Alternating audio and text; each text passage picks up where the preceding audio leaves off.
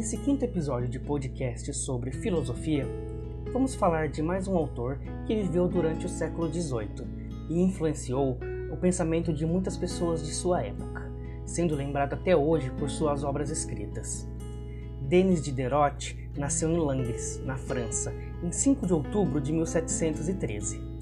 Foi educado em colégio de jesuítas, onde recebeu uma sólida instrução humanística.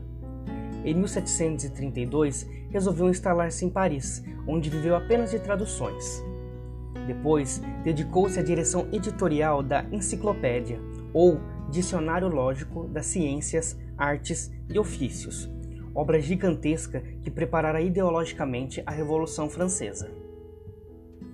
Encarregado pelo livreiro Le Breton de traduzir para o francês a enciclopédia inglesa Cyclopedia de Inferi Chambliss, Diderot transforma o projeto em sua obra autônoma, uma das tendências científicas, sociais, econômicas e políticas do século das luzes. Em 1750, surge o Prospecto da Enciclopédia, de autoria do próprio Diderot, para incentivar a subscrição da popular da obra, mais um manifesto do que propriamente um programa editorial. Compartilhando a direção da enciclopédia com Delabarte, cujo no livro Discurso Preliminar, no início do primeiro volume, é uma exposição de princípios filosóficos. Diderot vai entregar-se a uma tarefa que o absorverá durante 16 anos. Diderot tem fé no progresso contínuo, tem a certeza de que a ciência fornece a chave dos enigmas do mundo, de que a religião deve se circunscrever a uma modesta tarefa de regrar o comportamento prático do homem, de que a tecnologia irá construir o futuro econômico das sociedades e de que a política é a arte de eliminar as desigualdades sociais. Fora da enciclopédia, Diderot escreve um volume de reflexões filosóficas, chamado Pensamentos Filosóficos, em que ele formula objeções racionalistas contra a revelação sobrenatural. Em 1748, aparece seu livro de contos silenciosos, chamado As Joias Indiscretas.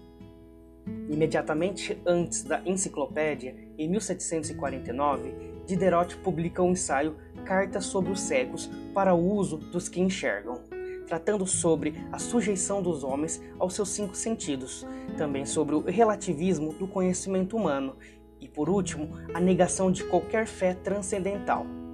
A esse ensaio segue-se imediatamente seu complemento, Cartas sobre os Surdos Mudos produção literária de Diderot se, dobra, se desdobrará em vários gêneros. Ele escreveu dramas, ensaios, crítica de pintura e romances.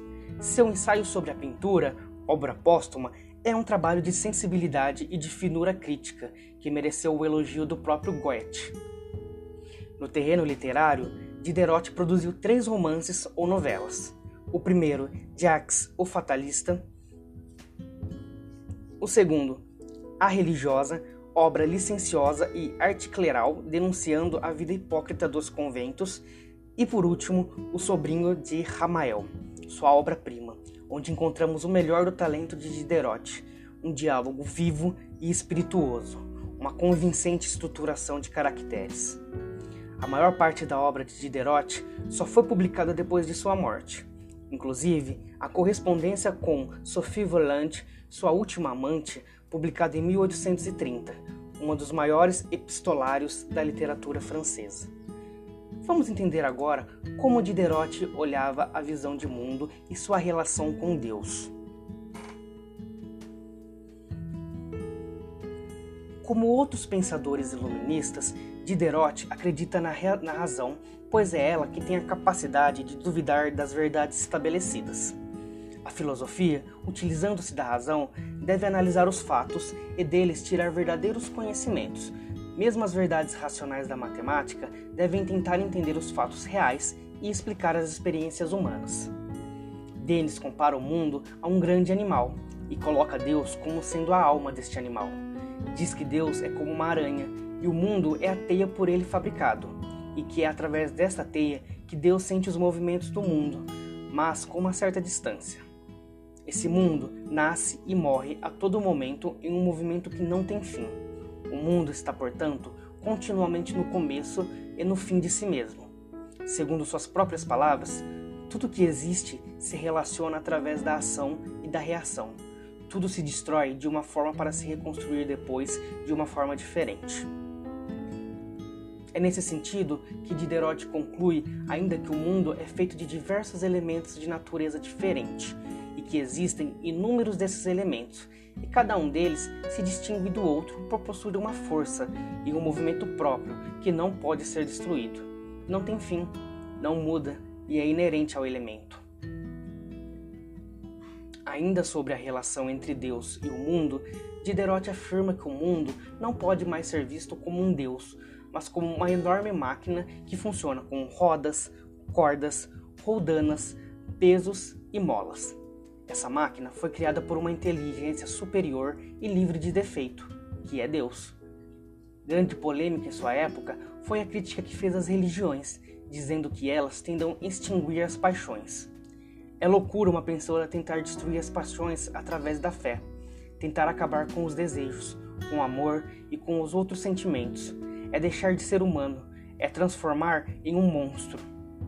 Um ser humano equilibrado moralmente é um ser humano que tem suas paixões em harmonia e não um homem que não possui paixões. São as grandes paixões que fazem os homens fazerem grandes coisas. Grandes paixões produzem grandes homens. Paixões modestas produzem homens comuns, e um homem sem paixão é um homem medíocre. Reprimir as paixões pode destruir um ser humano com grandes capacidades. Em sua crítica às religiões, diz ainda que o milagre é um absurdo contra a natureza, duvida dos milagres de Cristo e diz que não acredita que o homem possa ressuscitar. Não acredita na sacralidade da Bíblia, nem na infalibilidade da Igreja, pois quem estabelece a divindade das Escrituras é a Igreja, e a Igreja obtém seus fundamentos nesta mesma Escritura.